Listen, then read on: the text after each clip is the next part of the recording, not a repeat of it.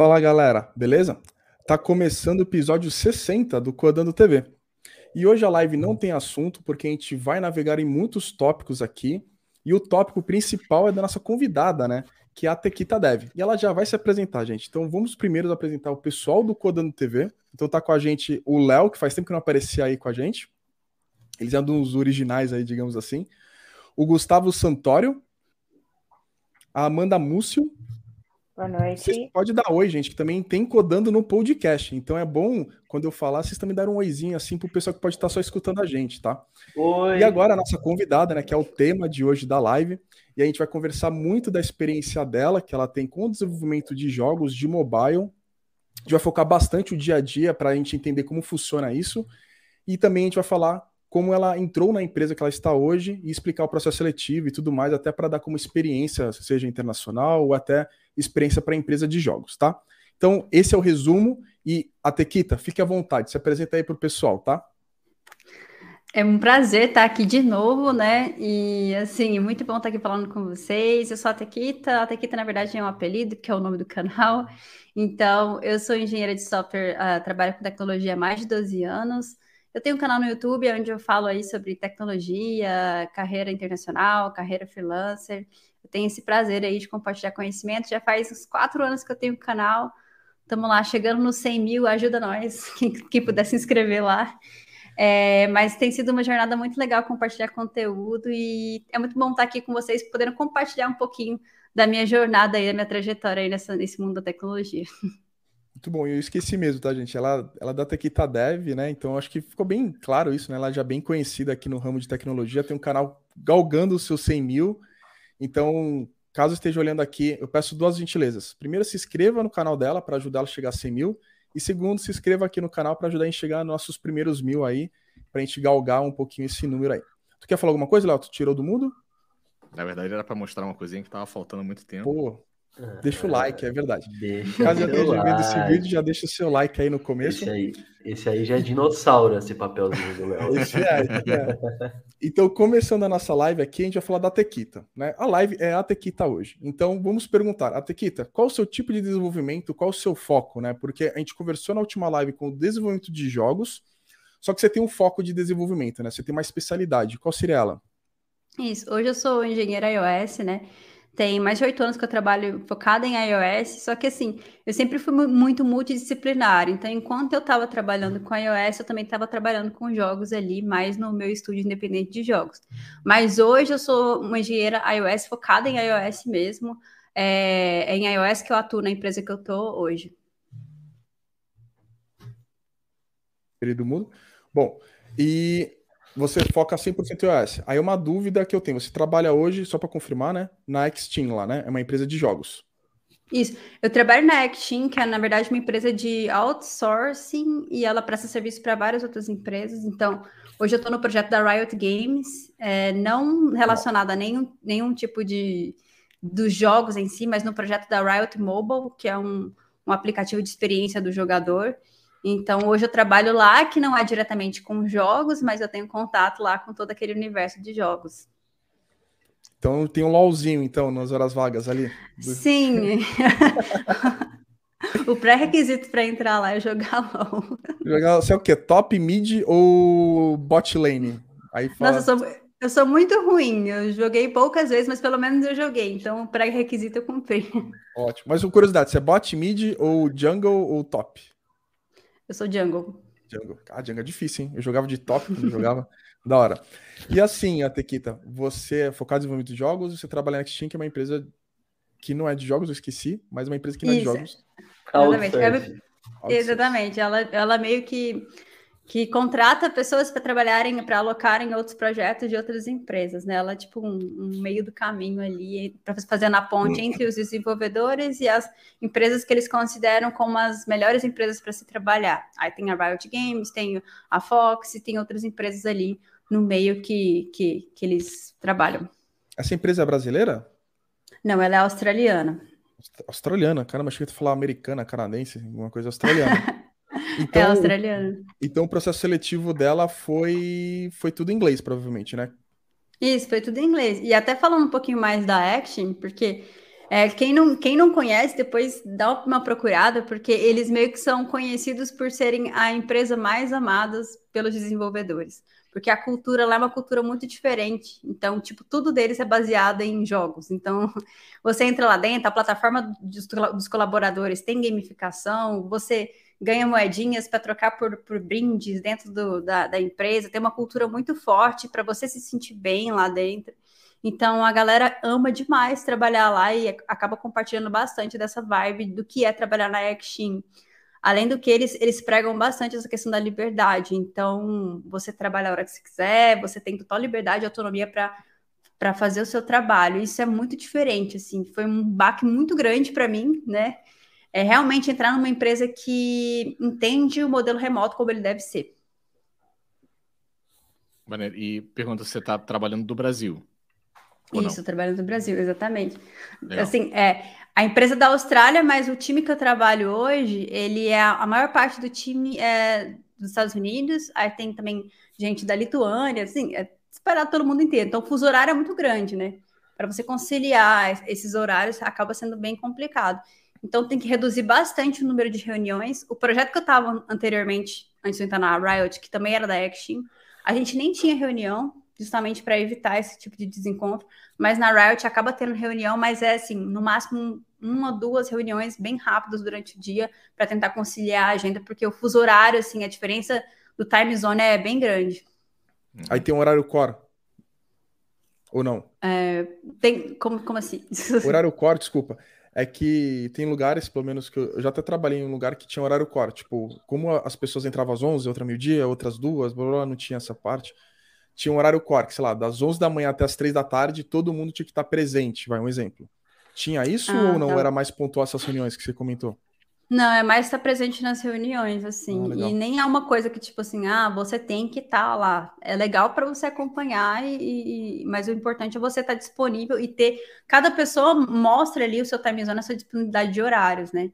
Então, hum. isso facilita na hora que você quer buscar ajuda, alguma coisa assim. E a comunicação é assíncrona, né? Então, tipo, se eu precisei falar com alguém que, por exemplo, lá para ele é três horas da manhã, eu posso deixar uma mensagem, quando ele entrar, ele vai ver e vai me responder. Então, trabalha mais ou menos de uma forma bem assíncrona mesmo. É interessante, e assim, porque é, é a forma mesmo assíncrona de é. ser, né? Porque a galera não, parece que não entende ainda o, o, modelo assíncrono completamente. Então, pensa que mandar mensagem é para responder imediatamente e, na verdade, não é, né? É, tipo, é assíncrono por um motivo. Sim, e, e assim, ó, Tequita, esse processo seletivo, como que foi? Porque você que teve interesse de ir para lá, eles que te procuraram, como que funciona essa parte? E do processo seletivo mesmo, teve a prova de, provavelmente, né, a prova de tela branca, se teve, teve entrevista de arquitetura que nem fala de mobile, para depois falar de mobile, como que foi? É, eu conheci a Action, na verdade, de um vídeo do Felipe Deschamps, que ele fez, ele, tava, ele falou sobre a Action. Eu falei, cara, que legal, parece um negócio de outro mundo, assim. Tem gente que acha que é pegadinha do malandro ou é golpe, né? Tipo da Rinode, alguma coisa nesse sentido. Porque realmente parece que o negócio é tão bom que, cara, isso não é real, assim. E eu, eu fui nessa vibe, assim. Acho que esse negócio não é para mim, acho que é muito difícil e tal. Eu achei legal, mas nem tentei, assim, porque achei que era uma coisa muito fora da minha realidade.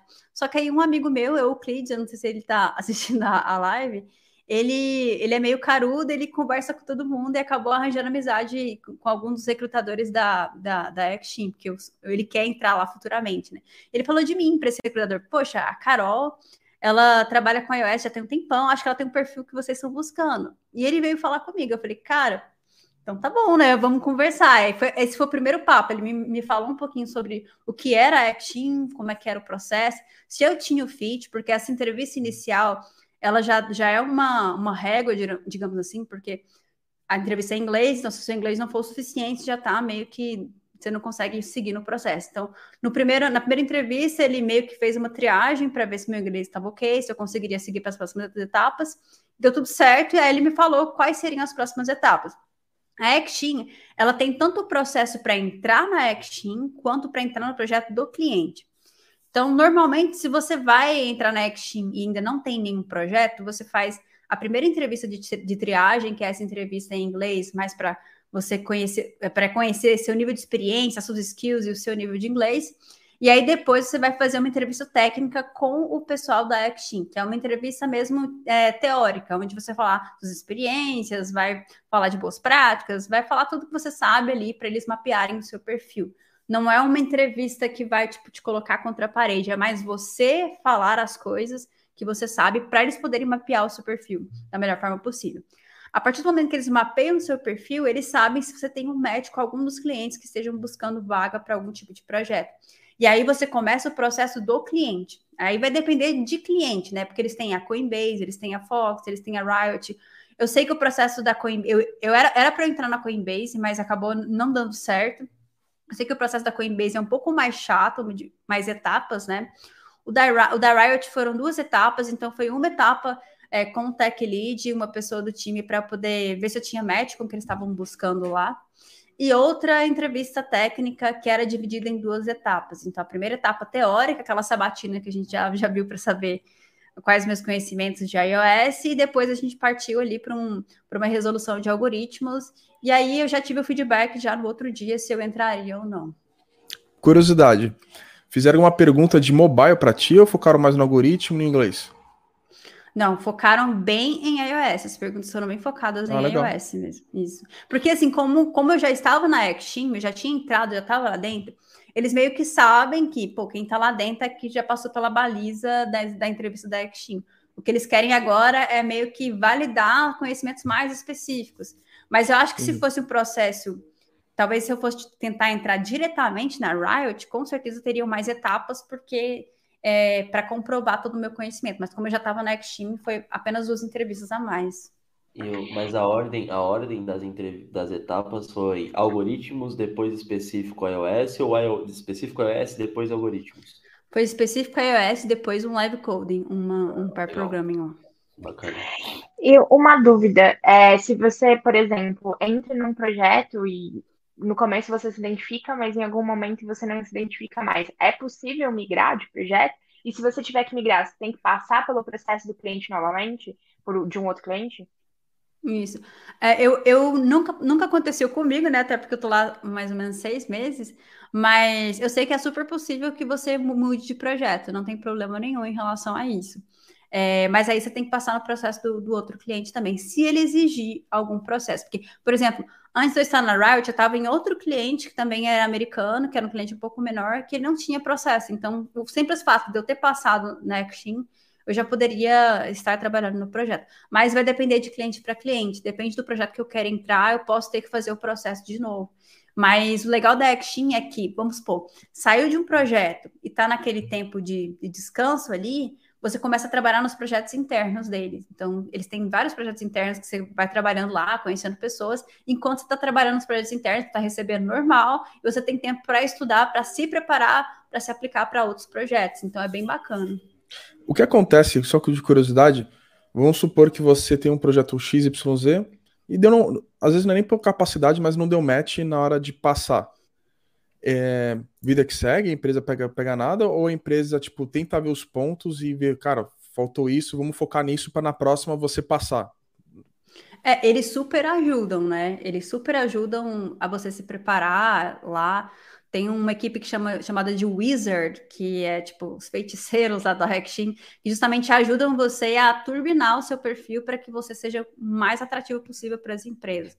Mas aí se aconteceu de você fazer um processo e de repente, pô, você foi super mal na, na, na, prova técnica lá, você realmente não passou. Se você realmente for muito mal, se tiver um feedback muito negativo, talvez eles queiram conversar, tipo assim, a Action conversar para entender o porquê e como que pode te ajudar a, a, a, melhorar. Mas normalmente pode acontecer de não dar match com a vaga. Pode acontecer de você ser super bom, mas outra pessoa foi melhor. Isso não quer dizer que você é ruim. Então você continua, a vida que segue, continua trabalhando nos projetos internos, surgindo outra, oportunidade, você vai tentar. E isso é bem comum, tá? Você ficar tentando vários projetos até um dar certo com você, porque tem que ter um match de perfil, por exemplo. É, a pessoa podia ser super boa em iOS, mas talvez a, a Riot não ia querer porque não tem o background que eles queriam em relação a jogos, etc. Então tem muito a ver com o fit do projeto também. E aí, uma, uma outra pergunta em relação a essa questão de aplicar para o projeto. As pessoas te cobram, então você está lá dentro da Xteam, aí você, você que tem que aplicar para o projeto, e caso assim as pessoas estiverem aplicando para poucos projetos, há uma cobrança, ó, tem projetos abertos, você precisa é, aplicar ou não, é muito livre, você escolhe os que você quer aplicar e aplica. É, a partir do momento que você tem, você tem seu perfil lá, né? Que o, o Wizard ajuda você a fazer o seu perfil e eles vão trabalhar o seu perfil. Então, você fica lá tranquilo, trabalhando nos projetos internos, se desenvolvendo. Aliás, tem pessoas que que nem trabalham para cliente. Tem pessoas que só trabalham em projetos internos, foram contratados para isso, porque eles têm uma série de iniciativas lá. Então, enquanto você está trabalhando lá, o pessoal da Action está trabalhando por você para apresentar o seu perfil para possíveis clientes. Então, é o trabalho deles de encontrar vagas para vocês. É aí, quando ele encontrou uma vaga aqui da Match, você é apresentado a vaga. Se fizer sentido para você, você segue. Se não fizer sentido, você pode continuar trabalhando internamente. Eu acho que só pode dar problema se, por exemplo, poxa, eles te apresentaram umas 10 vagas, você não quis nenhuma, então, poxa, é meio complicado, mas eu nunca vi esse tipo de situação. Pô, é interessante essa parada que eu, eu trabalhei um tempo num, num, esquema parecido com esse, mas era. O, o core é, é parecido, mas acaba sendo diferente na, nas, nos detalhes. Eu fiz o processo e aí você, quando passa, você fica no marketplace. Que, tipo assim, teu perfil fica ali numa lista de perfis. Então não é trabalho da empresa te achar, te alocar no, num projeto. Os clientes vão chegar nessa lista de perfis e vão falar assim, pô, a Tequita tá aqui, é desenvolvedora iOS beleza, parece que é o que eu preciso, deixa eu chamá-la para bater um papo. E aí é, rola essa, essa, essa conversa, né? Mas, por exemplo, eu fiquei muito tempo sem, sem, sem alocação, eu fiquei muito tempo desalocado e, e assim, desempregado, porque é, não, não tem essa coisa de, ah, se você não estiver num projeto, você trabalha num projeto interno. Se você não estiver no cliente, né, você trabalha com projeto interno. Então, para mim, não, não foi muita vantagem, mas pelo que você está falando, é completamente diferente bem mais interessante. Isso. Eu acho que essa é a grande diferença da Action para essas outras empresas que, que fazem a, a mesma coisa, só que de uma forma diferente. Eu acho que talvez essa que está falando deve ser tipo a TopTal ou, ou, algum tipo dessas empresas assim que você cadastra, tem seu perfil lá. Porque é justamente isso. Se você não está em nenhum projeto, você está meio que. Ó, você vai ficar uhum. lá sem receber. Então, tipo, eles te dão essa segurança, né? Tanto que eles falam bastante que eles, eles trazem o, o, o feeling de freelancer justamente pela liberdade, para você ter toda essa autonomia, mas com a segurança de você estar no, no emprego assim que eles estão cuidando de você. Então é bem legal mesmo. E tem um ponto aqui que eu estou esquecendo, mas tem alguns comentários. Então, gente, deixe seus comentários para a gente trazer você para a live, tá?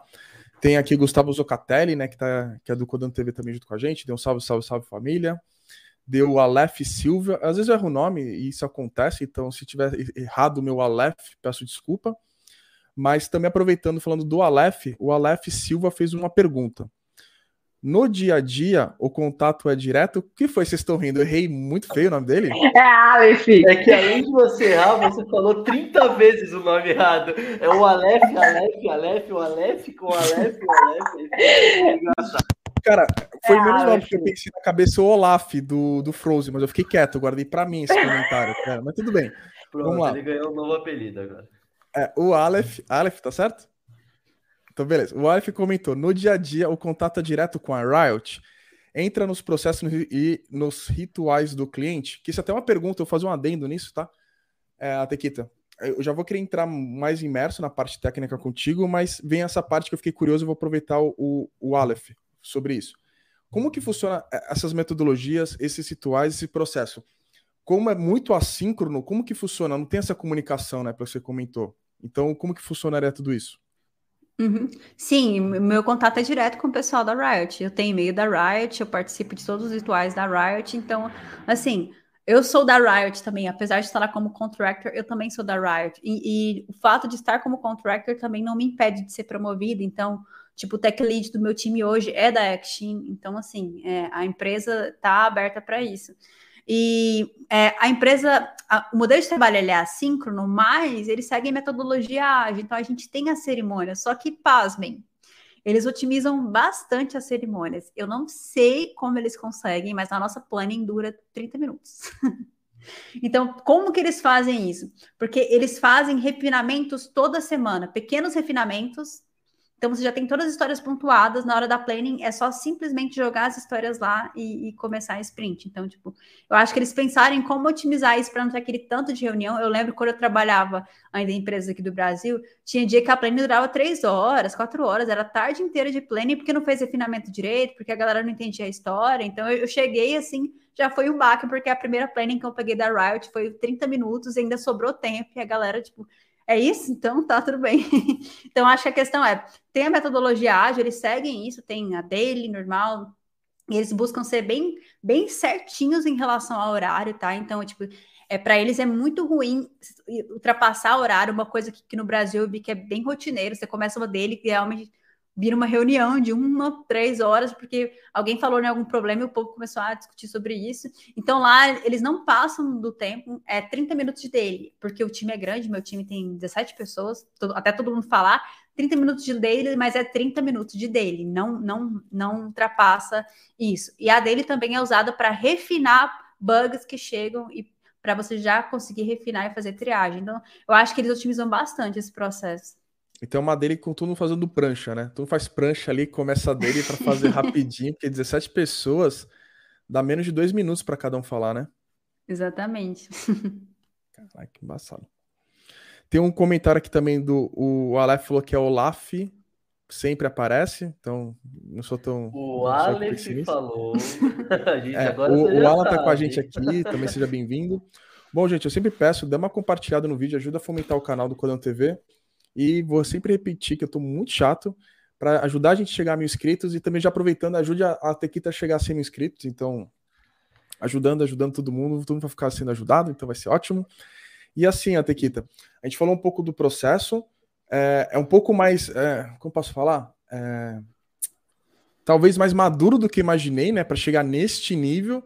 Só que achei que é um pouco mais raso, no sentido não de ser ruim, mas é bem seco, né? Tipo, tem aqui a tese que vocês fazem planejamento e já trabalha, né? Basicamente isso.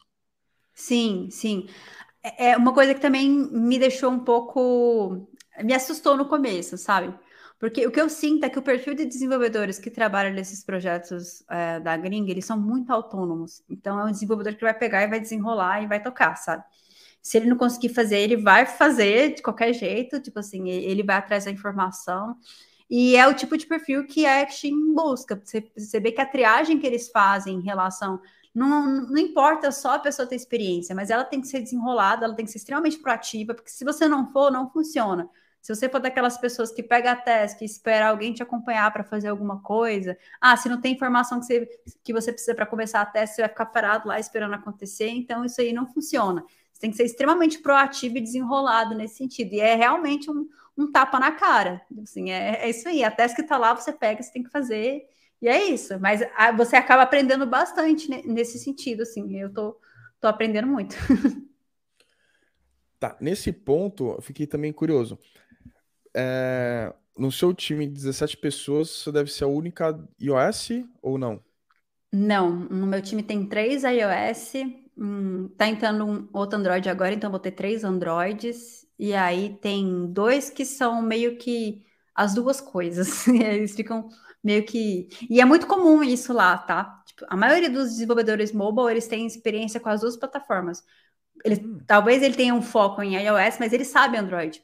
Tanto que no projeto que eu estou hoje da Riot, a gente trabalha com Kotlin multiplataforma. Então eu tenho que saber Kotlin também. Então eu estou estudando, eu tenho que saber Kotlin. Às vezes eu tenho que mexer em algum, algum é, código de uma função lambda.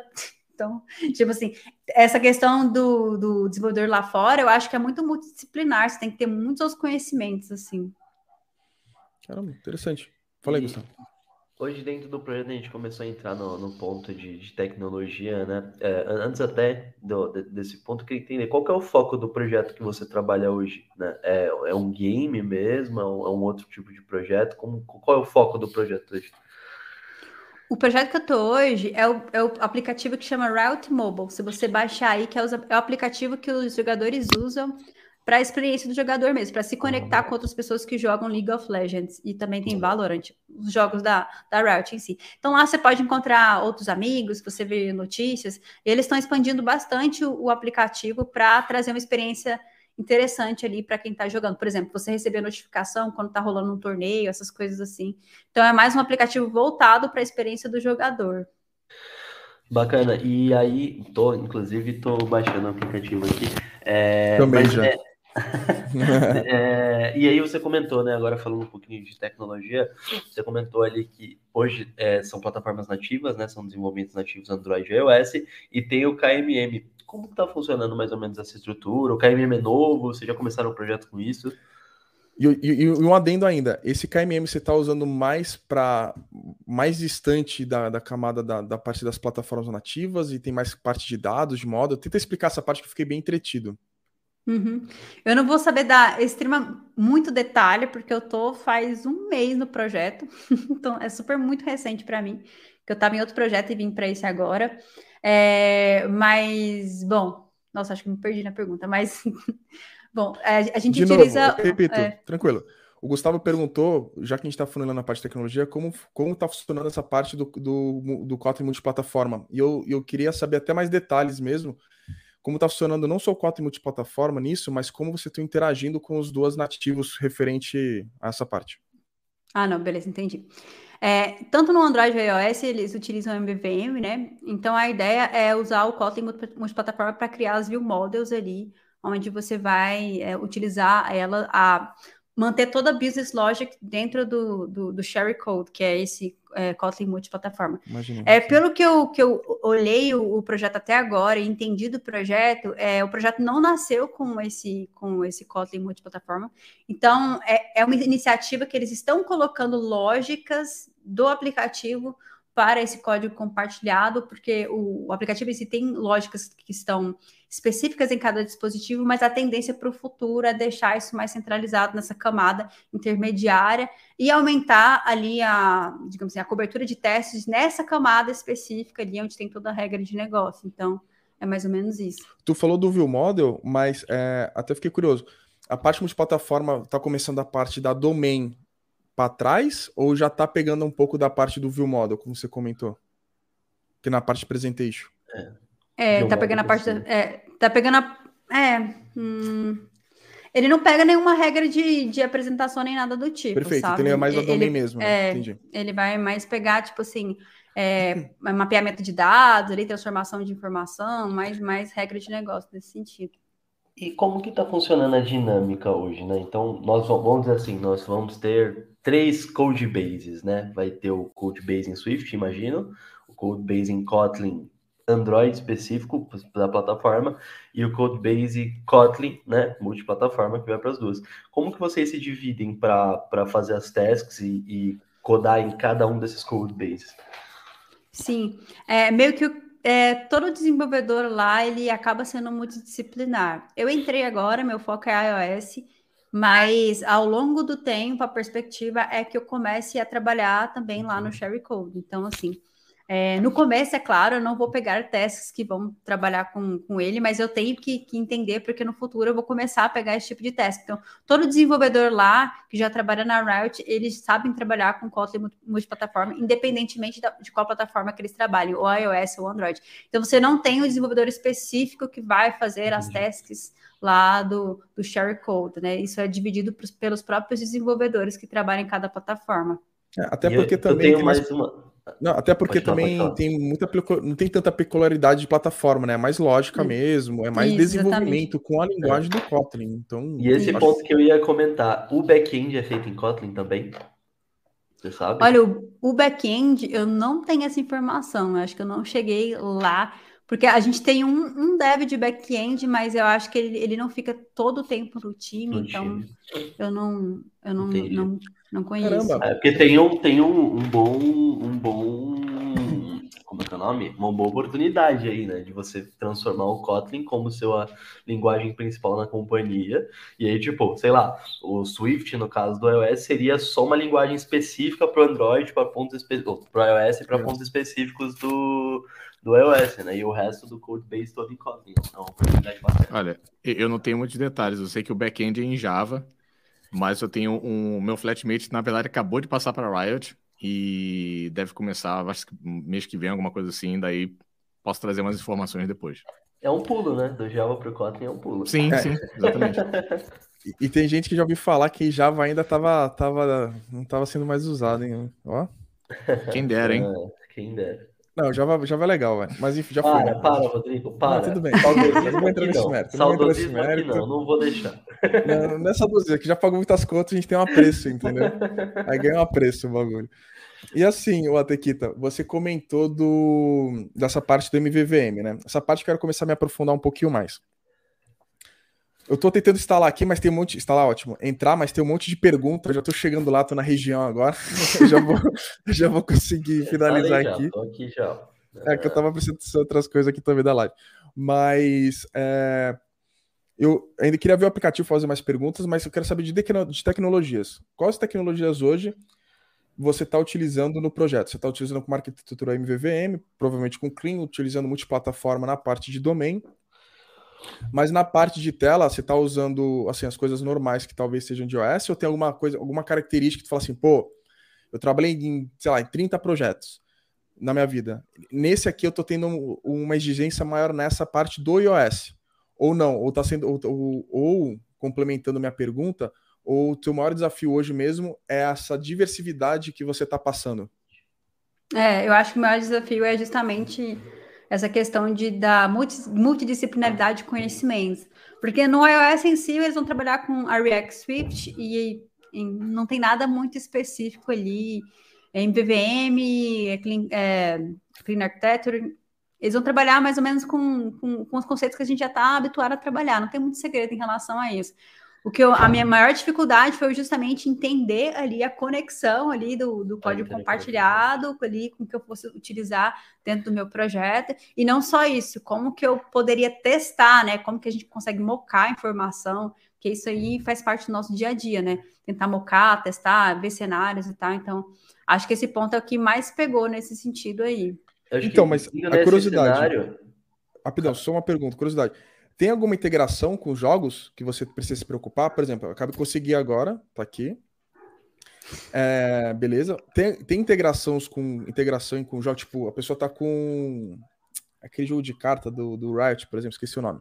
Mas enfim. Tem algumas integrações que você precisa se preocupar também? Ou é um aplicativo mais isolado no sentido de ele é um, um ecossistema único? Não, ele é integrado com uma série de coisas. Assim, eu não tenho uma visão completa ainda, porque está muito recente, mas tem um, um, SDK da Riot que é compartilhado hum. entre várias frentes ali. Puta, que da hora. É. Essa era uma dúvida eu... que eu estava pensando. Pode falar, Gustavo, é. desculpa. Não, bacana, ainda só para não, não, não fugir ainda do, do, da tecnologia ali que a gente estava falando. Qual, você já, primeiro, você já tinha trabalhado com, com KMM e se não, né, qual, foi a sua impressão assim, inicial da, da, interoperabilidade? Então, tipo, puta, vou pegar um código aqui que está em Kotlin e vou, sei lá, chamar uma função, chamar uma abstração aqui no, do Swift. Qual, qual foi suas primeiras impressões disso aí? Eu nunca tinha trabalhado, eu já tinha ouvido falar, mas nunca tinha trabalhado com Kotlin multiplataforma. A minha primeira impre... eu acho assim, é, a minha primeira impressão foi que é meio estranho, meio estranho. Porque até quando você vai trabalhar com, por exemplo, rodando o projeto, ele não reconhece totalmente as classes ali, então fica um negócio meio, meio estranho de mexer, sabe? Mas pensando na, na é, é, mas pensando na visão assim de otimização, é, vamos pensar no ponto que a gente está hoje lá, né? Que ele ainda está migrando boa parte da lógica, vai migrar para dentro desse, desse share code, a ideia é limpar o aplicativo, tirar um monte de coisa que tem lá dentro, de responsabilidades que tem lá dentro. Eu acho que vai ser um cenário bem interessante, assim, quando conseguir compartilhar toda a regra de negócio nessa camada, fica muito mais simples de trabalhar é, e você evita ter divergência de comportamento, assim. Uhum. Então, além de você garantir a testabilidade num lugar só, nessa, dessa regra de negócio. Então, eu acho que é bem interessante, sabe? Minha primeira impressão é, cara, faz sentido, dá para otimizar. Só que precisa de, per, de um perfil específico de pessoas. Isso é legal falar, porque você tem que ter desenvolvedores que vão estar dispostos a trabalhar nesse ecossistema com várias linguagens, senão isso não vai funcionar. É. Mas Acho que exige, exige, muito de preparo também, né? Porque você precisa ali, você vai precisar, que nem você comentou, né? Você ainda não tinha trabalhado. Você vai precisar nesses próximos meses, imagino, vários desafios que vão estar linkados na estrutura do projeto em que você está. Tipo, talvez muitas das peculiaridades que você vai aprender você possa usar em outras frentes, mas a grande maioria vai ser as peculiaridades do projeto na integração entre Kotlin e Swift ali, por exemplo, né? Isso, exatamente, exatamente. Aí uma pergunta, você teve a oportunidade, talvez a honra, né, de mexer com Android também? Ou tá focado mais no iOS? Não, cara, nunca trabalhei com Android. Eu baixei o Android Studio, é. né? E para mim foi tipo, nunca pensei na minha vida que eu fosse ter que baixar o Android Studio, de verdade. Quando eu vou buildar o aplicativo, parece que meu computador ele quer pegar fogo. Começa a voar. Ele vai começar a voar. Vai, ter uma hora, vai ter uma hora que seu computador ele vai chegar para você e falar: seguinte, ou você para ou eu paro. Só, eu só não, queria e, falar. E... Que, que pra galera do podcast que não tá vendo a gente, ela abriu um sorriso quando ela falou assim: nunca trabalhei com Android.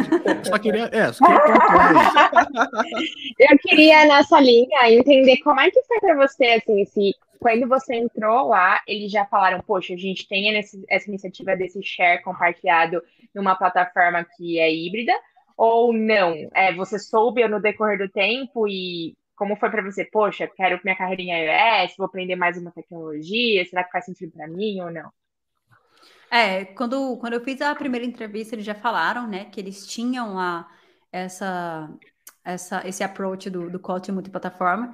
É, para mim, eu achei como um ponto interessante, porque assim, é, eu vi que, na verdade, os perfis que trabalham para o exterior, quanto mais diversificado você é em termos de conhecimento, melhor para as vagas. Então, assim, eu achei que era uma oportunidade de eu expandir um pouco, que estava super específica, agora expandir, aprender outra, outra linguagem ali que fosse agregar ali no, no meu currículo. Eu não tenho medo de aprender. Eu sei que dói às vezes, mas eu não tenho medo de aprender. Então, eu peguei a oportunidade. Tipo assim, Pra mim é um sonho estar na Riot, cara. Não, não sei Nossa, se muito vocês... foda. Absurdo, é, mas pra mim é tipo assim, é surreal. Então, eu peguei a oportunidade, eu sabia que ia ser difícil me adaptar, aprender, mas eu acho que tudo, tudo, tudo vai, vai ajudar na minha construção do, do, do profissional que eu sou. Então, assim, eu sabia do desafio e topei o desafio pensando que se fosse agregar ali no meu currículo. Ô, ô Tequita, uma perguntinha aqui, só para ninguém saber. Você sabe qual vai ser o próximo personagem, essas coisas? Tem... Não, não tem, não tem spoiler de nada. Não, não... Ah, vai ser legal, hein? não, mas até uma pergunta. É, eu sei que você tá, tá há pouco tempo na empresa, mas talvez você já tenha conversado, tipo... Eu imagino que o KMM, como você disse, é algo que está sendo implementado, né? Mais novo. É, vocês tiveram alguma, alguma, alguma mudança específica de, de produtividade? Vocês sentiram, tipo, cara, ficou mais rápido, cara ficou, ficou mais lento, porque os devs, os devs tiveram que aprender essa nova, essa nova linguagem, essa nova tecnologia. Você tem algum, algum tipo de informação dessa? Boa pergunta. Uma coisa que eu percebi do, do time que eu tô hoje é que as pessoas estão lá há muito tempo. Então, uhum. tipo assim, a maioria tá lá há quatro anos, tem pessoas novas. Então, assim, Entendi. não é um time que tem uma grande rotatividade. Então, eu acredito que em algum momento eles decidiram que seria interessante é, é, investir nessa, nesse tipo de abordagem para otimizar, porque eles tinham a disposição de aprender e fazer esse time ficar integrado nesse sentido. Eu acho que foi. foi é, eu não sei se tem uma comparação de tipo, ah, se a gente conseguiu otimizar, mas eu acho que ainda está uhum. nesse processo, porque ainda tem muita lógica concentrada. Acho que quando. Se você começar um aplicativo hoje, do zero, já partindo para o Kotlin multiplataforma, do zero ali, já fazendo toda a lógica separada, eu acredito que você ganha em produtividade sim, tá? Porque uhum. toda a camada de network ali você já deixa lá em cima, você não precisa trazer para as aplicação. Para a aplicação mesmo, você vai cuidar das interfaces, basicamente, tratar ali e cuidar da, da regra de apresentação. Então, eu acredito que otimiza sim. Bacana demais. E assim, o, essa parte do, do Kotlin, eu, eu não esperava essa, achei, achei que a gente até falar mais sobre essa, mas achei muito interessante essa parte do Kotlin que é uma coisa que a gente escuta, às vezes eu, eu conheço uma ou duas empresas que fazem isso também, mas talvez não tão profundo como você está falando. E eu tô achando, cara, que realmente deveria ser uma tendência, né? Porque no final das contas, a parte de interface de Android OS só interessa o modelo final da aplicação e você trabalha em cima dele. O resto que acontece lá dentro não importa.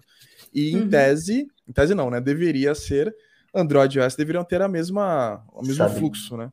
Sabe o que eu acho, Rodrigo? Para refutar um pouquinho isso que você falou, sabe qual que é o problema? É que hum. para você ter uma estrutura dessa, você precisa fa fazer o que a Tequita falou, é ter um time multidisciplinar que quer que queira ter diversos conhecimentos, várias linhas diferentes, que seja que, que seja um Sim. time que putz, vai ficar um tempo na empresa, porque imagina, se fosse uma empresa com alta rotatividade, ela falou que tem 17 pessoas no time dela. Se, tipo, dessas 17, 8 fossem pessoas novas, 5 fossem pessoas que estão lá há um ano e, sei lá, tipo, só 3 estivessem lá no momento da migração. Então, tipo, eu acho que você tem que ter um, um cenário muito específico para que né? isso dê certo, né? Se é, não, é, é o que você tá falando. Concordo, pode crer. E até dando adicional do que o Gustavo falou, a gente já passou por uma experiência, não vou entrar em detalhes, Gustavo, que a gente queria para uma linha de colocar, tipo, Kotlin, ou até fazer um BFF, essas coisas assim, e nem todos os times tiveram adesão, porque nem todo mundo queria ter essa diversidade, entendeu?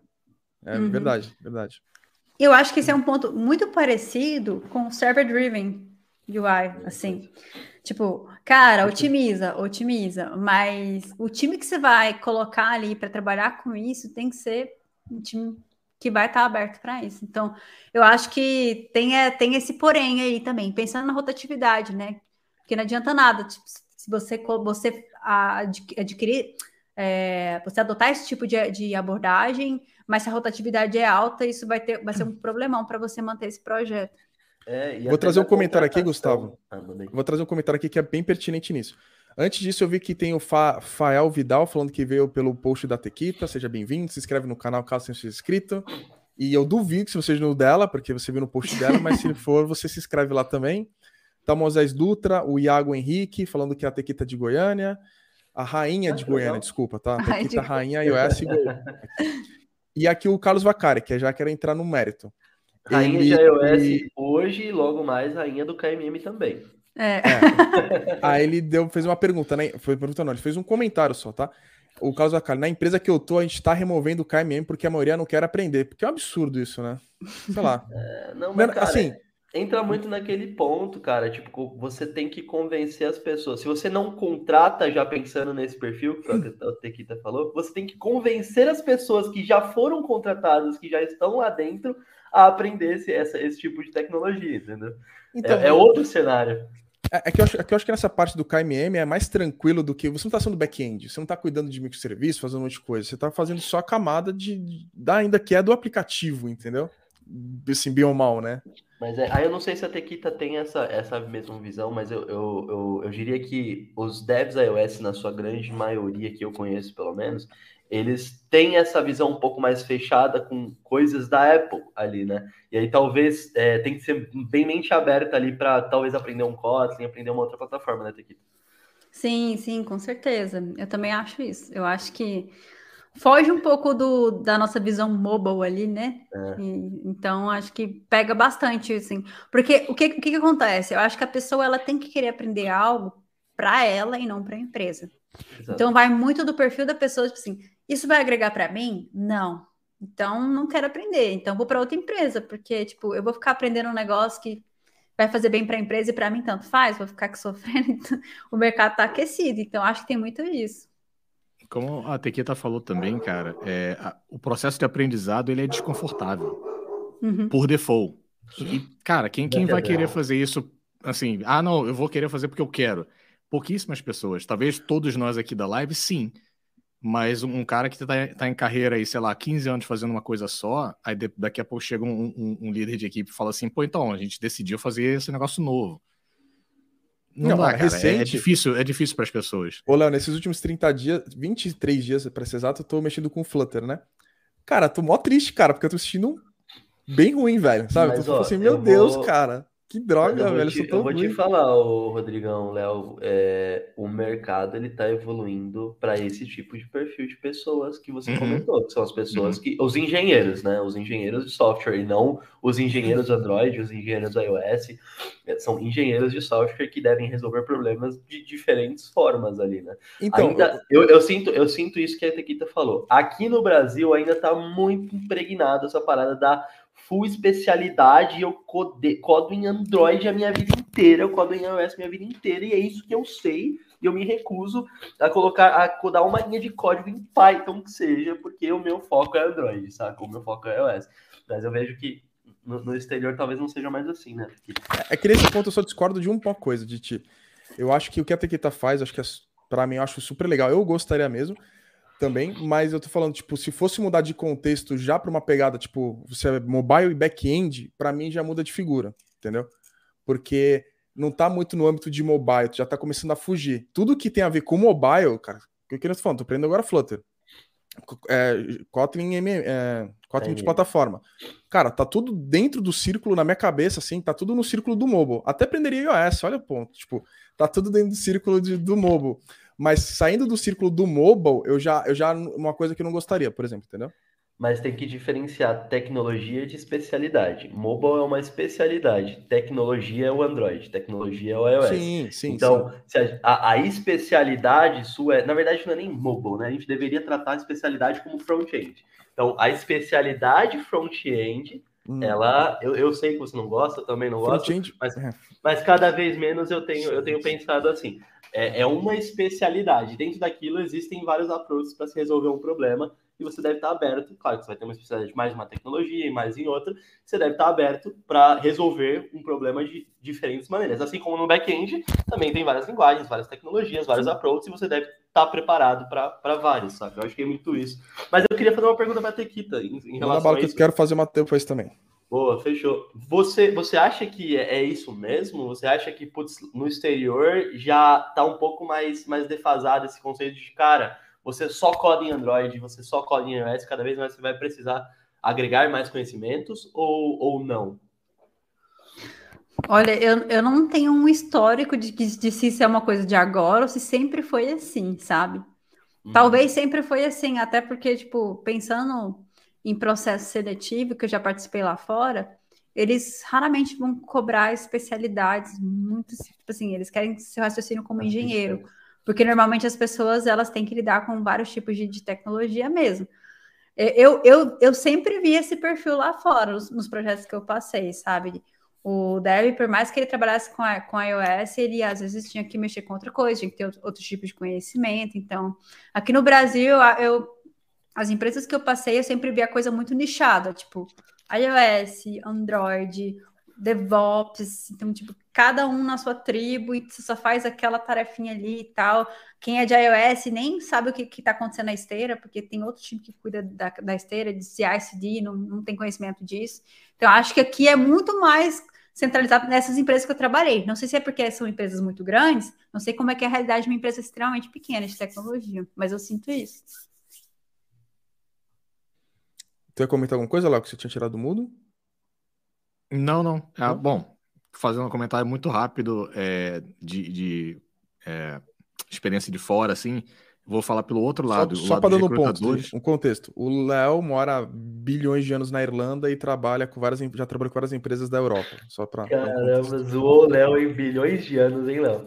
Porra. Eu, eu, vou, eu vou falar que a careca entrega e os cabelos brancos, mas como ele tá quase idêntico a mim, fica a dica. É, então, assim, vou falar assim, pelo, pelos recrutadores, é, eu trabalho primeir, é, primariamente com tecnologia Microsoft e tal, .NET.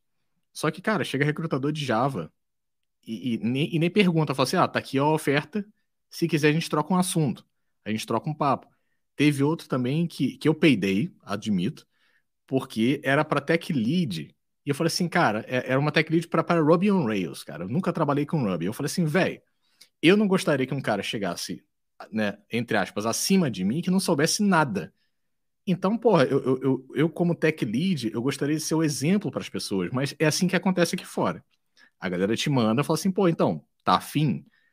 Por mais que você não tenha muita experiência. Então, casa muito com a, o que a Tequita falou, sim. Cara, eu nunca tinha parado para pensar nisso, mas faz total sentido. Porque eu sempre achei o pessoal de fora meio aloprado. Às vezes aparece vaga de Android para mim eu falo, gente, vocês viram meu perfil? Mas faz total sentido o que você falou. Não tinha pensado nisso.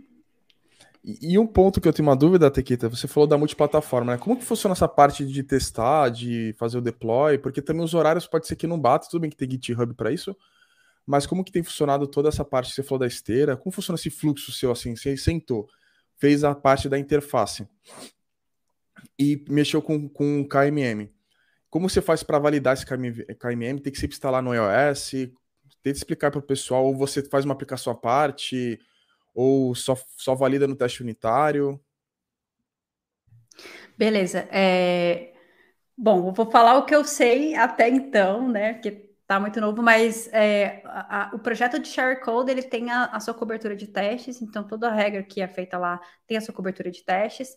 É, a parte do iOS também tem testes, é, mas são testes um pouco mais. Não tem tanta cobertura assim. Eles focam muito mais na regra de negócio, na testabilidade de regra de negócio, e eles estão estudando outros tipos de testes que podem implementar no futuro. Então, tá num caminho de melhorar essa questão da, da cobertura de testes.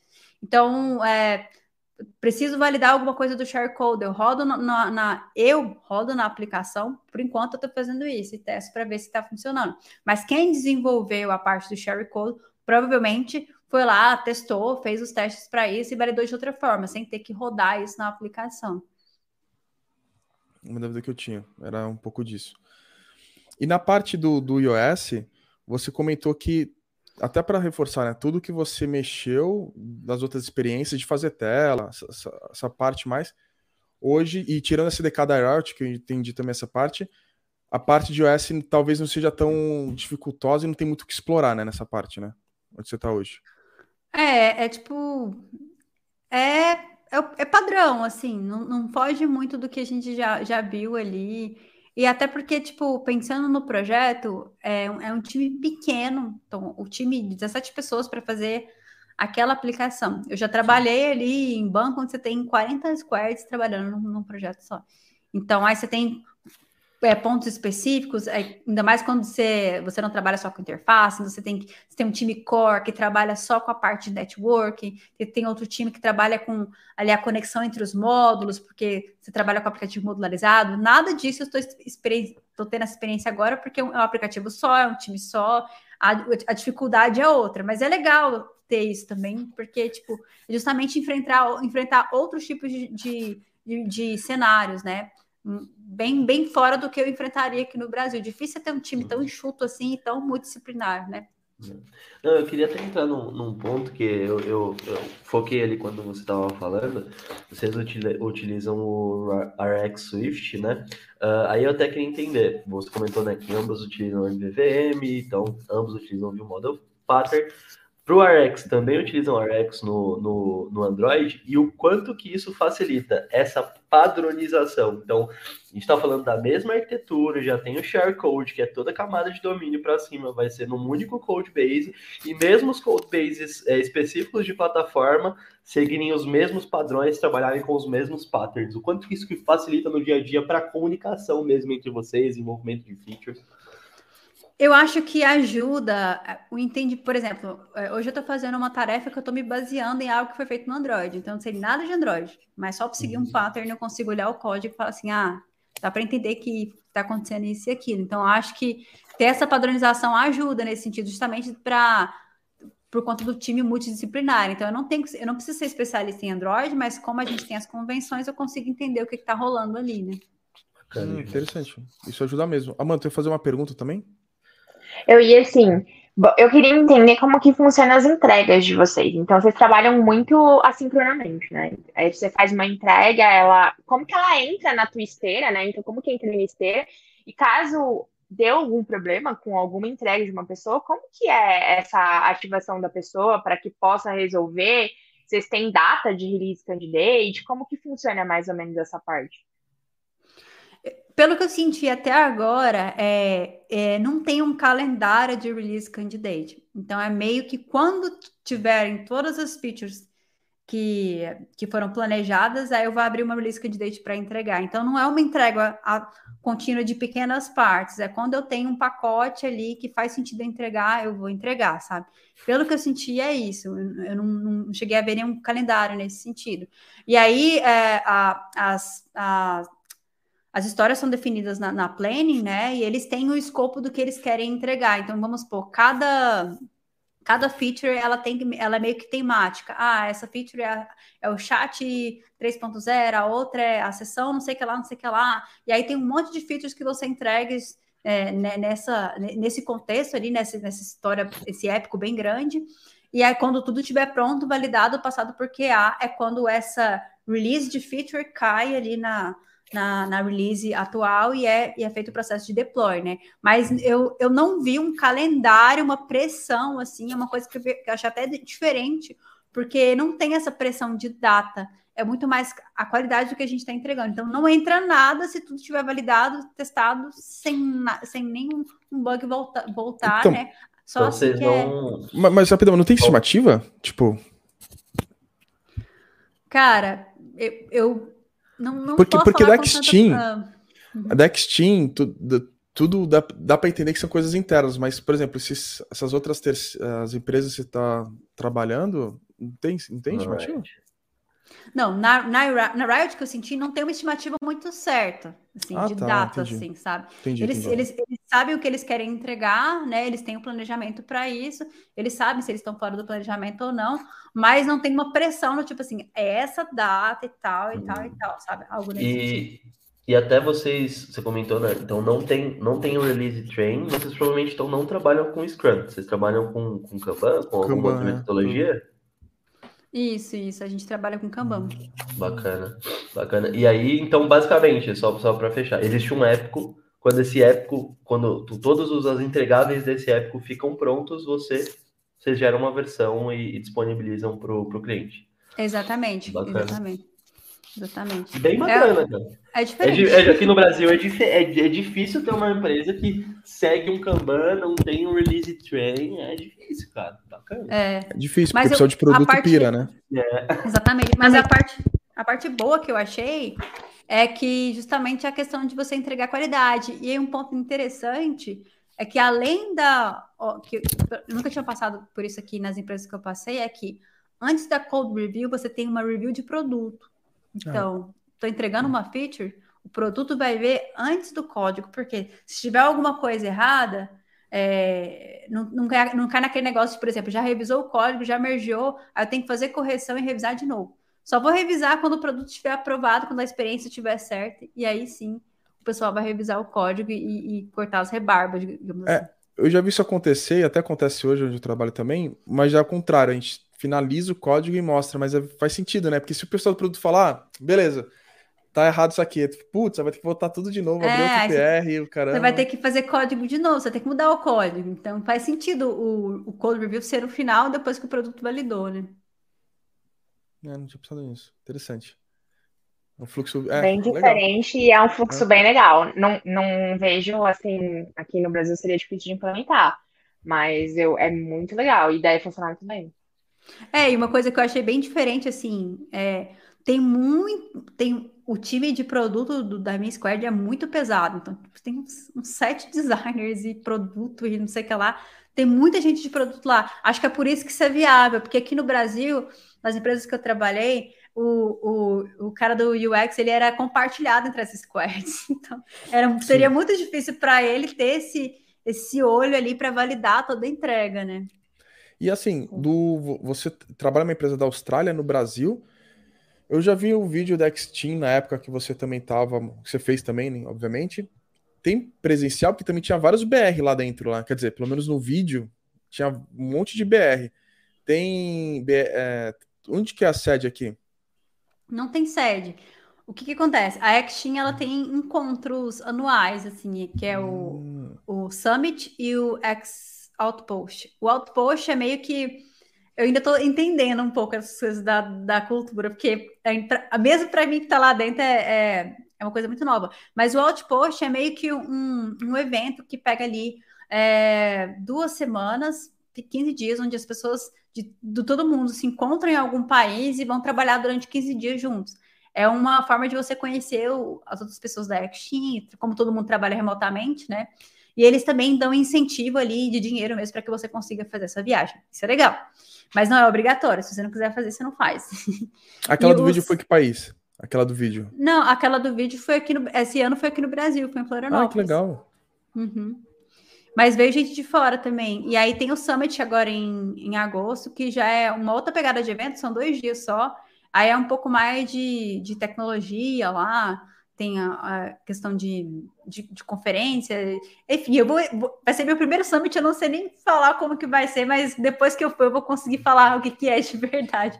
Mas são dois dias só, e aí vem uma galera de peso também. Eu já vi que vão ter mais ou menos mais de 150 pessoas. É gente do mundo inteiro vindo para cá. Caramba. Ah, porque tua equipe tem 17, mas tem um, um batalhão aí, né? De pessoas, de colaboradores. É, na, Action são 800 pessoas, do Brasil hum. são 200. Caramba, então bastante então, tem, no Brasil. É, tem bastante gente BR na Action. Eles gostam bastante. Tu dá bom dia sem querer no grupo é respondido ali, né? Sim. Não, tem até manager que sabe português, porque tem muito brasileiro. Caramba, que da hora. Ô, Amanda, tu quer complementar alguma coisa que você ou foi impressão? Foi só impressão. Foi só impressão. Ó, Tequita, tem mais algum ponto que a trazer que a gente pode não ter explorado? Não, eu acho que acho que deu para falar tudo. Acho que a gente explorou até muito mais coisas do que eu, que eu pensava, que acho que é bem legal passar essa parte técnica para a galera, assim. É, é, claro que eu tô pouco tempo lá, mas eu espero absorver ainda mais coisas para poder compartilhar. E tem sido bem, bem interessante, muito diferente de tudo que eu, que eu passei aqui. O Léo também deve ter as suas experiências. Eu não sei quem, quem é que trabalha para a gringa, mas. É o Léo. É mas, o Léo. A gente é. tem quatro pessoas no Codando que trabalham na gringa, que é o Léo, o Basic, o, o Rubens. Eu esqueci, talvez tenha mais um que eu não lembro. Mas é, é legal é, passar essas, essas experiências para quem tá pensando em fazer isso, né? Porque quando eu, quando eu comecei a trabalhar, eu não, sabia nada disso, e meio que foi uma, uma série de surpresas concatenadas ali. Então, acho legal a gente passar essa visão da nossa experiência de como que, que é. Aí eu vou, eu vou fazer uma pergunta até, não sei se o, se o Gustavo o Léo quiserem fazer algum adicionamento e a Amanda também, vocês me cortem, porque eu vou fazer uma pergunta até para a gente ir para o final da live. Até que nessa parte desse processo, explicou tecnicamente, toda essa parte do processo de entrar na empresa.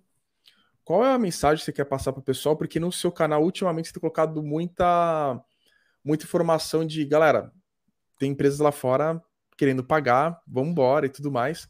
Acredito, por ser da Austrália, você esteja nessa mesma linha, talvez seja não coincidência que você esteja fazendo vídeos nesse formato recente. Qual conselho você daria para essa pessoa? Para essa pessoa que só perdi o contexto, que da pessoa que está olhando esse vídeo achou interessante ah, tá, e pensou, pô, eu tô querendo entrar nesse meio, pode não ser tá. necessariamente de jogos, mas também se for ótimo.